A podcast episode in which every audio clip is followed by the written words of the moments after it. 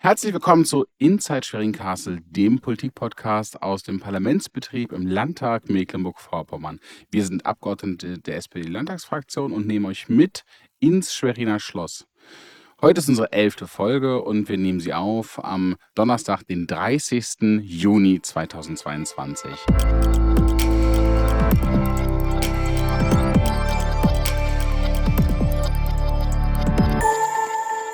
Wir sind gerade mitten in einer Landtagssitzungswoche, der Landtagssitzungswoche direkt vor den Sommerferien. Und äh, die Landtagssitzung ist aus mehreren Gründen eigentlich eine ganz große für uns auch als SPD-Landtagsfraktion. Nicht nur, weil wir den Landeshaushalt für, in diesem, für dieses Jahr 2022 und 2023 beschließen. Wir haben auch zwei große Projekte abgeschlossen. Wir haben das, äh, den, das Thema Ferienhort, den beitragsfreien Ferienhort äh, beschlossen in zweiter Lesung und den Frauentag zum Feiertag gemacht. Da, dazu möchte ich äh, gleich mit meinen Gästen sprechen. Äh, und wir haben das Thema Wahlalter 16 auf den Weg gebracht und werden das in diesem Jahr noch beschließen. Und mein Name ist Philipp Dacunia, ich bin Abgeordneter der, der SPD-Landtagsfraktion und parlamentarischer Geschäftsführer. Und bei mir sind Hallo, Nadine Julitz ist hier. Ähm, ich bin auch Abgeordnete hier in der Fraktion, stellvertretende Fraktionsvorsitzende und darf im Bildungsausschuss und im Wissenschaftsausschuss mitarbeiten und äh, bin äh, froh über die Beschlüsse diese Woche.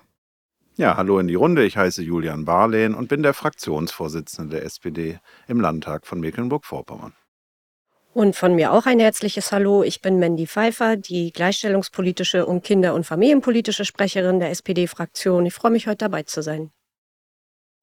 Ja, vielen, vielen Dank. Mandy, du hast es gerade gesagt, du bist gleichstellungspolitische Sprecherin unserer Fraktion und wir haben den 8. März, den Frauentag, zum Feiertag gemacht. Ab 2023, ich glaube, das zweite Bundesland sind wir jetzt, das den, das den äh, Tag zum Feiertag erklärt hat. Was bedeutet das für dich und was, äh, was hast du sozusagen in den letzten Monaten vielleicht auch in der Debatte, die wir auch im Landtag geführt haben und ja eigentlich auch schon seit der Wahlen darüber hinaus, äh, warum ist das für uns und auch für dich vermutlich dann ein total tolles Projekt? Das ist ein super Projekt, ähm, weil es ein starkes Signal setzt. Das ist mir total wichtig. Ähm, es holt den Internationalen Frauentag hervor. Die Leute fragen sich ja in der Regel, warum ist denn eigentlich Frauentag? Das hat man ja, gerade wenn es neue Feiertage sind, äh, nicht so präsent. Und ähm, jetzt gibt es die Antwort, das ist Feiertag, weil der Internationale Frauentag ist. Und das ist ein bisschen mehr als Blumenstrauß vergeben, sondern es lädt dazu ein, darüber nachzudenken, warum das jetzt eigentlich so ist. Vielen, vielen Dank. Wir haben das auch ganz groß in dieser Woche gefeiert. Wir haben das auch als Fraktion, weil es tatsächlich ein langes, langes Projekt war. Und auch das zweite große Projekt, das wir abgeschlossen haben, der beitragsfreie Ferienhort, äh, betrifft ja deinen Bereich, Mandy. Äh, da hast du ja auch mit dran gearbeitet. Ähm, das heißt, Schü Schülerinnen und Schüler können jetzt auch in den Ferien bis zu zehn Stunden beitragsfrei in den Hort, was ja vorher tatsächlich äh, zu Schwierigkeiten geführt hat, wenn man als Elternteile nicht sechs Wochen Urlaub nehmen konnte, äh, darauf angewiesen war, in den restlichen Wochen zu arbeiten, musste man für alle Extrastunden, ich glaube, Servicegebühren bezahlen. Davon kommen wir jetzt weg. Ähm, was heißt das im praktischen Geschehen und äh, was äh, sagen bedeutet das eigentlich für, für, diesen, für diesen Sommer? Können dann alle schon in den Ferienhort gehen. Das Wichtigste ist, dass Kita jetzt wirklich nichts mehr kostet. Also auch in den Ferien für zusätzliche Betreuungsstunden müssen Eltern nichts mehr bezahlen, wenn sie den Bedarf nachweisen können, dass sie es wirklich brauchen. Und das finde ich super, das finde ich auch total wichtig, gerade jetzt in dieser Zeit. Die Menschen machen sich Sorgen, die sind finanziell belastet wegen der Auswirkungen des Ukraine-Krieges. Und wenn wir jetzt noch einmal für Entlastungen sorgen können, dann ist das genau an der richtigen Stelle. Die Kinder können jetzt mit ihren Freunden zusammen sein, ähm, auch länger, als wie das ursprünglich der Fall war. Die Eltern wissen, dass ihre Kinder in den besten Händen sind, solange wie sie arbeiten müssen. Und das finde ich ist ein ganz starkes Projekt, was wir hier auf den Weg gebracht haben. Und es gab Torte. Genau. Ich habe äh, noch nichts davon gegessen. Das war eine Lüge. Ähm, nein, Torte ist super, aber viel besser ist eben, dass die Eltern einfach auch, äh, ich sag mal, das ist immer so eine Gewissensfrage, wie man mit den Ferien und mit seinen Arbeitszeiten und Urlaub umgeht. Äh, und wichtig ist ja, dass die Eltern jetzt die Zeit, die sie haben und den Urlaub, den sie haben, mit ihren Kindern verbringen können. Ähm, denn nicht selten ist es so gewesen, dass Eltern unabhängig voneinander Urlaub genommen haben, um die Betreuungszeiten ihrer Kinder abzudecken, ähm, weil sie eben diese Extrastunden nicht finanzieren können, könnten oder wollten. Ähm, und dann eben auch keinen gemeinsamen Urlaub gemacht haben. Ne? Dann hat äh, Papa eine Woche Urlaub genommen und Mama eine Woche Urlaub äh, und dann waren die Kinder vielleicht auch nochmal bei Oma und Opa oder so, äh, wenn man die Möglichkeit hat. Und ähm, ich finde, das ist auch ein ganz wichtiger Punkt. Die nehmen jetzt einfach zusammen Urlaub und können die Zeit, in der die Eltern eben nicht Urlaub haben, unsere guten Einrichtungen nutzen und die Kinder gehen dort kostenfrei jetzt in den Hort. Ich finde das super. Deswegen war es auch so ein langes Projekt von uns im Koalitionsvertrag vereinbart, aber halt auch im Vorfeld schon eigentlich immer angesehen worden, als wir müssen eine Lösung finden, wir müssen Ferien machen.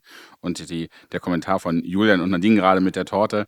Ähm, Torte heißt, wir, wir sind ja mitten in der Plenarsitzungswoche, wir haben morgens dann immer Fraktionssitzungen und wir haben uns heute aufgrund dieses tollen Erfolges, dass wir es jetzt hinbekommen, schon in diesem Jahr tatsächlich den Ferienhort zu machen, haben wir eine große Torte mit diesem äh, Aufdruck auch bestellt. Äh, ich muss ganz ehrlich sagen, ich habe sie unten aus unserem Fraktionsraum rausgetragen. Da geht wieder so ein paar Stufen runter. Habe sie alleine getragen. Ich habe ganz kurz Bammel gehabt, weil wenn mir das Ding runter äh, rutscht, so die Treppe runter, dann stehe ich da als äh, naja. Hättest du die Torte im Gesicht gehabt, sprichwörtlich. Boden gehabt. Genau, also das ist, Treppe. wir können ja auch ein bisschen ausplaudern, ist natürlich auch ähm, unser Beitrag zum betrieblichen Gesundheitsmanagement, dass man hier ähm, äh, frische Früchte, Mandarinen oder auch leckere Erdbeeren, die in der Torte verarbeitet wurden, von einer sehr ähm, tollen lokalen Konditorei hier in Schwerin.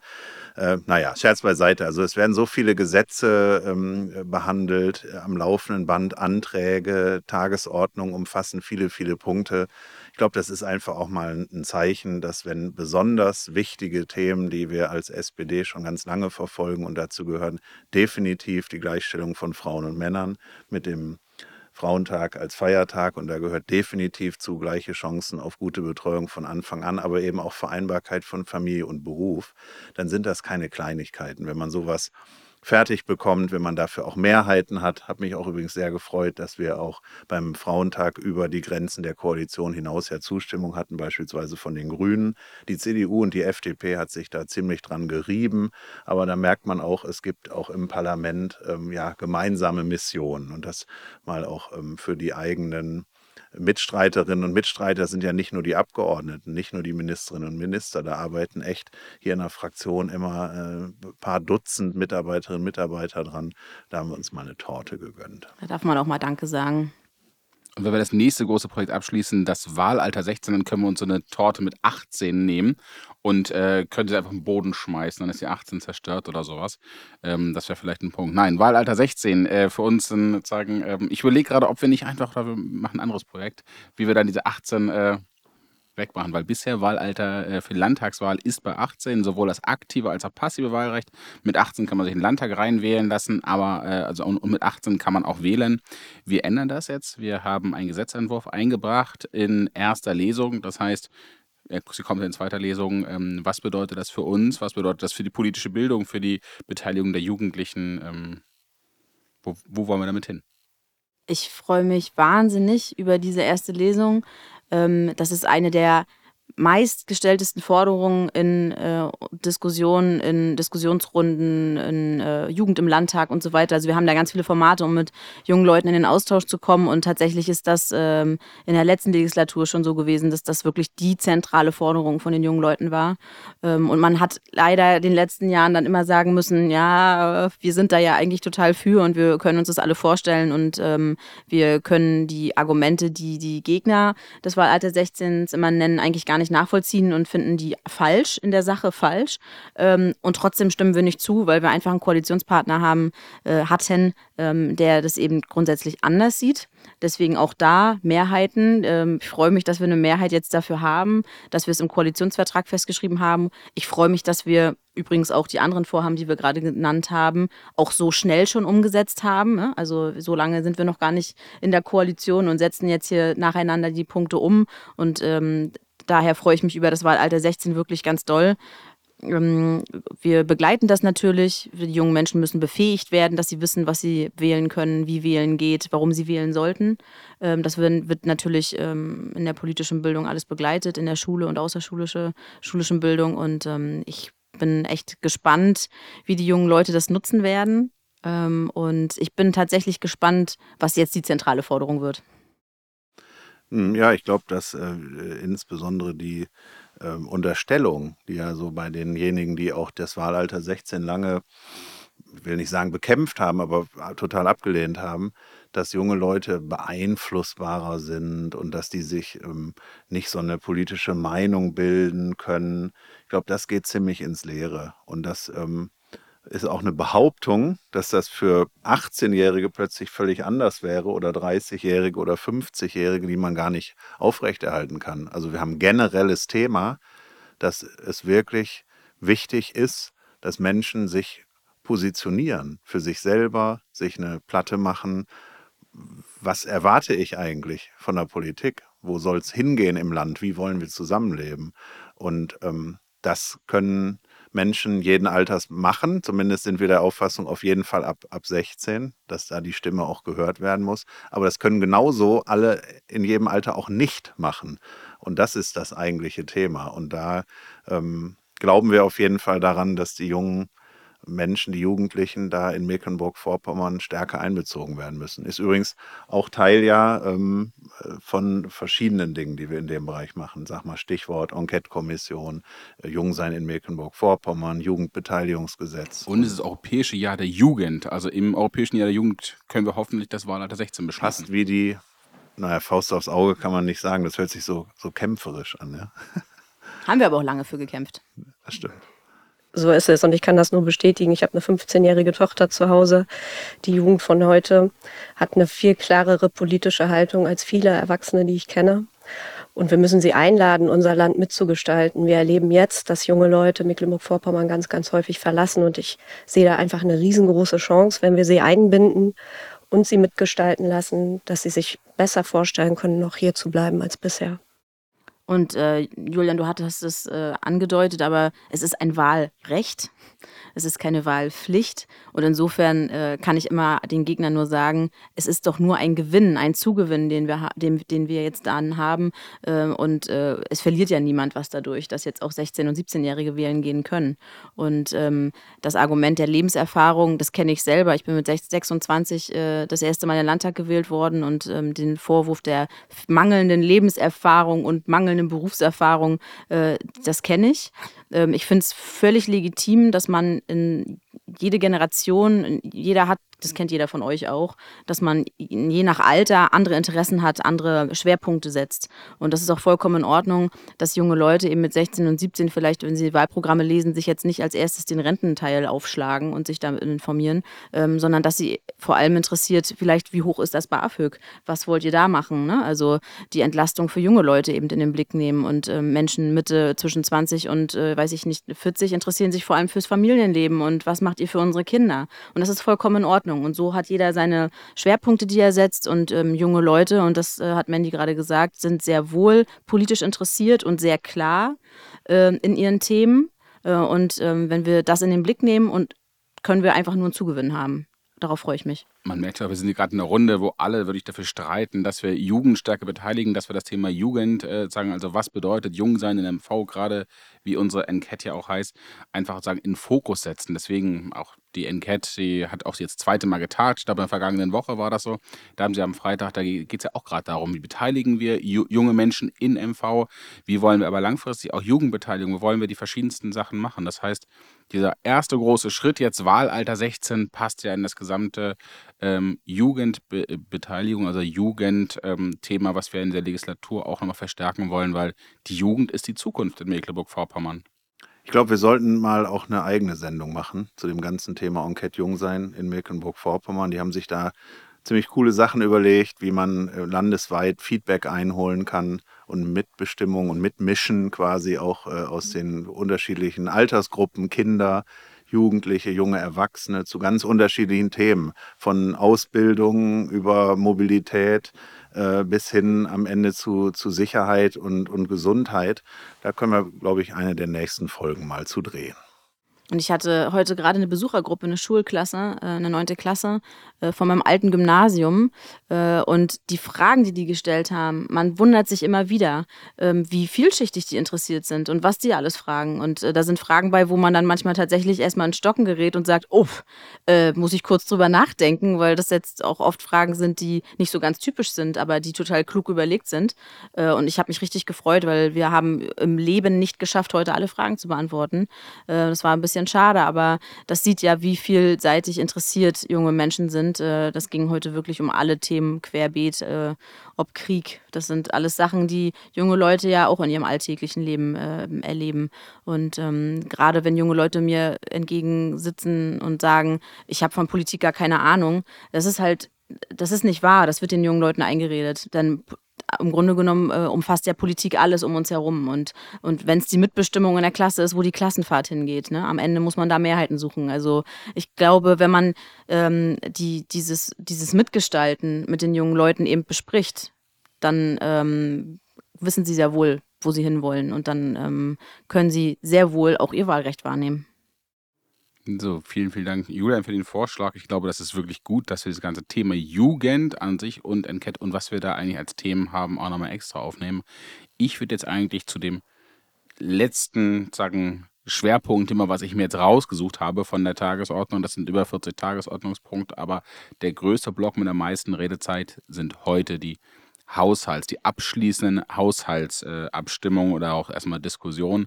Unten laufen gerade die ganzen Debatten, eine Generaldebatte, dann wird zu jedem Einzelplan, das heißt, der Haushalt ist in viele Einzelpläne für jedes Ministerium, der Landtag und dergleichen aufgeteilt. Julian hat ähm, eine lange Haushaltsrede in der Generaldebatte geführt. Ähm, wir haben den größten. Kurzweilig, wolltest du sagen.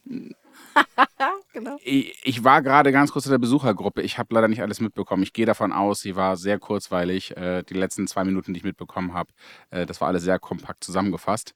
Ähm, Was insgesamt, Philipp? Ja. Das war alles insgesamt, genau. Und wir haben den größten Investitionshaushalt, den wir je hatten. Wir investieren in diesem Land, wir bringen Zukunftsthemen voran, rund um Wasserstoff und dergleichen.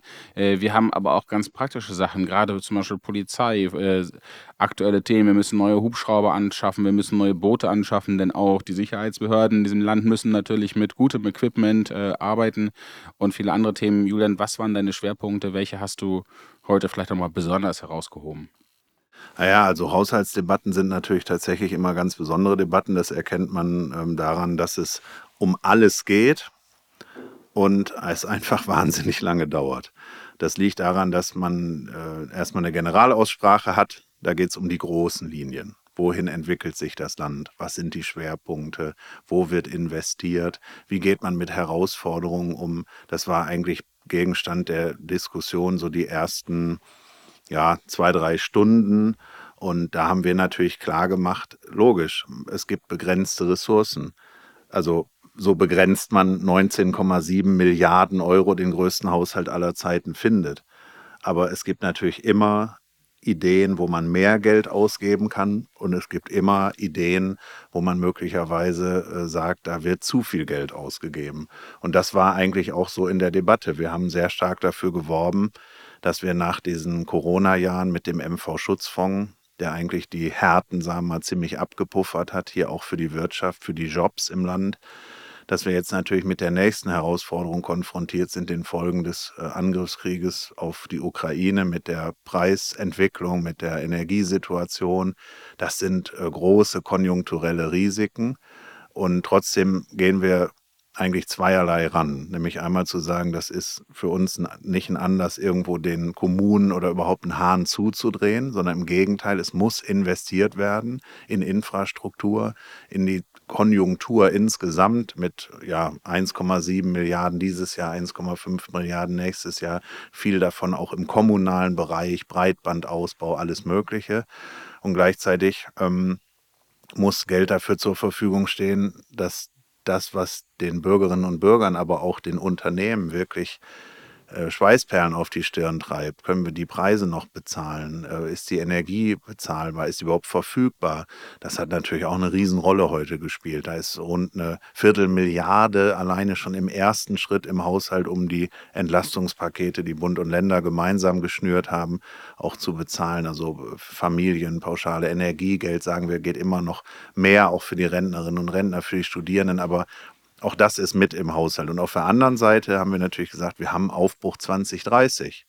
Wir haben einen Koalitionsvertrag, wo wir ganz wesentlich gesagt haben, im Bereich der Wirtschaft und Arbeit, beim sozialen Zusammenhalt, bei der Verantwortung für die Natur, da wollen wir die großen Entwicklungslinien hier vorantreiben. Und das war auch Thema heute, ne? angefangen von besonderer Wirtschaftsförderung für grüne, Energie, äh, ähm, grüne Gewerbegebiete, über Fragen der Teilhabe am Leben, äh, Azubi-Ticket, Seniorenticket, Rufbussystem, aber eben beitragsfreier Ferienhort überhaupt. Der, die Kita bleibt beitragsfrei ja, bis hin dann zu Fragen 20 Millionen für die für ein Umwelt äh, sozusagen und Klimaschutzprogramm, für die Aufforstung, für den Moorschutz. Ihr hört raus, das ist am Ende einmal die ganz große Linie. Der Landeshaushalt ist die Grundlage für sämtliches staatliches Handeln und dementsprechend sind das dann auch Sitzungstage, die nach der Generaldebatte dann am Ende planmäßig, glaube ich, bis Mitternacht laufen, um alle Änderungsanträge, alle, über alles dann am Ende auch abgestimmt zu haben, sodass das Geld dann an die Empfängerinnen und Empfänger gehen kann. Du meinst die 200 Mal, die wir nachher den Arm heben müssen, wenn wir dann die Abstimmung machen? Ich habe schon überlegt, ob ich mir so einen hydraulischen Arm für solche Zwecke mal mitbringen kann. Dann kann ich in der Zeit, ähm, keine Ahnung, noch einen Brief schreiben. Spannend ist ja auch, also die Erarbeitung dieses Haushaltes äh, hat ja viel Zeit in Anspruch genommen und wir haben im Vorfeld natürlich viel diskutiert. Philipp hat vorhin nach Schwerpunkten gefragt und das ist ja das eigentlich Spannende. Wenn man in so einer Fraktion sitzt und über den Haushalt spricht, dann gestaltet sich die Frage nach Schwerpunkten äußerst schwierig, denn jeder hat Fachsprecherbereiche ähm, und jeder kämpft natürlich für seinen äh, Bereich. Das ist natürlich ganz klar. Und für seinen Wahlkreis. Und für seinen Wahlkreis, ja klar. Im Wahlkreis bist, bist du ja eh Generalist und wirst auf alles angesprochen, aber trotzdem ist es ja so, dass du in deinem Fachsprecherbereich natürlich eingearbeitet bist und äh, die Forderungen kennst, die Forderungen äh, ähm, auch natürlich weiterträgst. Ähm, und dann nach Schwerpunkten zu fragen, ist natürlich eine wahnwitzige Idee, weil da wird natürlich der fischereipolitische Sprecher mit der kulturpolitischen Sprecherin äh, tierisch ins Streiten kommen, weil der Bereich natürlich viel wichtiger ist als der nächste. Und dann kommen vielleicht die Bildungsleute noch dazu und dann kommt der Straßenausbau und weiß ich zum Teufel, was wir alles im Haushalt haben. Ähm, völlig zu Recht kämpft jeder für seinen Bereich. Und am Ende muss man trotzdem natürlich gucken, äh, wir haben begrenzte Ressourcen, das hat Julian gesagt, dass man am Ende ähm, ja, eine Übereinkunft trifft äh, und das, Haushalts, äh, das Haushaltspapier liegt vor was wir heute besprechen. Und dann gibt es eben die Änderungsanträge, weil klar, jeder hat auch nochmal eine Idee, was man vielleicht anders machen kann. Äh, und äh, ja, dann müssen wir nachher 200 Mal den Arm heben ungefähr und äh, bis Mitternacht im Plenarsaal sitzen äh, und natürlich konzentriert bei der Sache sein. Zum Glück haben wir einen guten parlamentarischen Geschäftsführer, der uns zum einen antreibt und zum anderen äh, immer weiß, wo wir gerade sind. Und natürlich einen herausragenden finanzpolitischen Sprecher. Ja. Mit äh, ellenlangen Abstimmungslisten. Das stimmt. Und das ist am Ende auch ein Stück weit Körperbeherrschung. Ja, ich glaube auch, das wird nachher spannend. Und ich bin gespannt, wie oft irgendjemand den Arm falsch hebt. Natürlich nicht bei uns, aber das passiert ja hin und wieder mal. Äh, und wie oft dann das Gelächter losgeht, weil irgendjemand falsch abgestimmt hat. Das kann auch durchaus mal passieren. Äh, wir nehmen das dann alle mit Humor. Aber nein, ich, ich wollte damit nur sagen, dass es völlig legitim ist, dass jeder für seinen Bereich kämpft. Und das ist auf der Straße ja auch so. Ne? Also der Polizist sagt, ihr müsst mehr für die Polizei machen und ähm, die Lehrer sagen, wir brauchen hier irgendwas. Und das ist vollkommen klar, dass, das, äh, dass es diese Forderung gibt. Jeder hat seine Herzensangelegenheit. Und wir sind eben dazu da, alles zu vereinen. Vielen, vielen Dank. Ähm, ich glaube, schon fast ein richtig gutes Schlusswort. Äh, wir werden sicherlich viele Punkte von dem, die jetzt auch den Haushalt betreffen, in den nächsten Monaten, Jahren halt immer wieder haben, immer wieder hören, wenn es jetzt ja um Beschaffung geht, wenn es darum geht, äh, sozusagen Projekte wie grüne Gewerbegebiete voranzubringen, wenn es um den ganzen ÖPNV geht, wo wir halt einfach die Möglichkeit machen wollen, dass halt Seniorinnen und Senioren mit einem vergünstigten Ticket fahren können oder halt den ländlichen Raum mit Rufbussystemen anbinden, wenn es um die Schulen geht und dergleichen. Das heißt, da kommt ja so viel, was wir dann auch in späteren Gesetzgebungsverfahren immer wieder auf dem Tisch haben. Aber jetzt, wie Julian schon gesagt hat, das ist sozusagen die in Zahlen gegossene Politik. Jetzt geht es darum, erstmal die Sachen finanzieren zu können. Ähm, das ist äh, das, was wir heute äh, am, in unserer letzten Sitzungswoche dann abschließend machen. Danach gehen wir in die Sommerpause. Das heißt, sagen viel natürlich Wahlkreis, Sommertour und dergleichen. Ähm, wir werden ja sicherlich vermutlich äh, alle auch nochmal wegfahren. Zumindest hoffe ich das für uns alle. Jetzt, man stellt am Ende immer noch so eine Entweder-Oder-Frage oder halt, äh, was man lieber hat. So, und jetzt will ich mal ganz provokant. Wir sind natürlich das Land mit extrem viel Wasser. Ähm, was ist euch lieber? Ostsee oder Seenplatte? Ostsee. Ich wohne, ich wohne in Rostock. Wobei, wir haben letztes Jahr, als Corona war, haben wir an der Seenplatte an der Müritz Urlaub gemacht. Das war gut. Ja, das Jahr davor am Schalsee übrigens, das war auch sehr gut. Und wir haben uns quasi fast getroffen. Nicht nur fast eigentlich, ne? Wir haben uns getroffen. Wir haben uns getroffen. Also natürlich die Seenplatte. Was für eine Frage. Ich wohne weder an der Ostsee noch an der Seenplatte, aber mich würde es, glaube ich, bei der Auswahl tatsächlich auch an den See verschlagen. Also Julian, du bist leider auch etwas ähm, unterrepräsentiert. Ich muss ganz ehrlich sagen, ich gehe auch lieber in Seen baden, äh, unabhängig davon, ob sie Seenplatte oder äh, auch sagen, hier die, die wunderschönen Schweriner Seen, bei mir auch meine Seen. Ich gehe nicht ganz so gerne in der Ostsee baden, äh, weil ich erst an den Strand fahren muss und sowas. Ähm, aber wir haben ja einen guten Vertreter, du. Ihr parkt auch gerne im Schatten vermutlich, ne? Und grillt mit Alufolie und so. Nee, ich verstehe das schon. Ist in Ordnung. Haha. Gut, damit Mehr Ostsee für mich. In dem Sinne, vielen, vielen Dank fürs Zuhören. Wir melden uns mit vermutlich auch nochmal ein paar Interviews in den nächsten Wochen und Monaten. Und bis dahin erstmal allen Schülerinnen und Schülern einen wunderschönen Ferienbeginn. Diejenigen, die jetzt Urlaub haben, eine wunderschöne Urlaubszeit, dass ihr gutes Wetter habt und dass ihr tatsächlich ausspannen könnt. Wir sind Inside Schwerin Castle. Folgt uns auf Spotify, Apple Podcast und äh, überall, wo es Podcasts gibt. Tschüss. Ciao. Ciao.